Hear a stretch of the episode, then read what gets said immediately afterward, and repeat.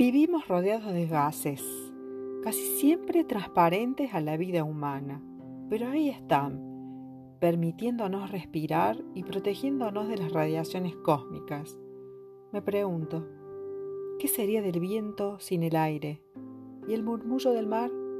A mí me gusta el aire, porque hace que transiten las melodías por todos los rincones como la espiral interior de un caracol.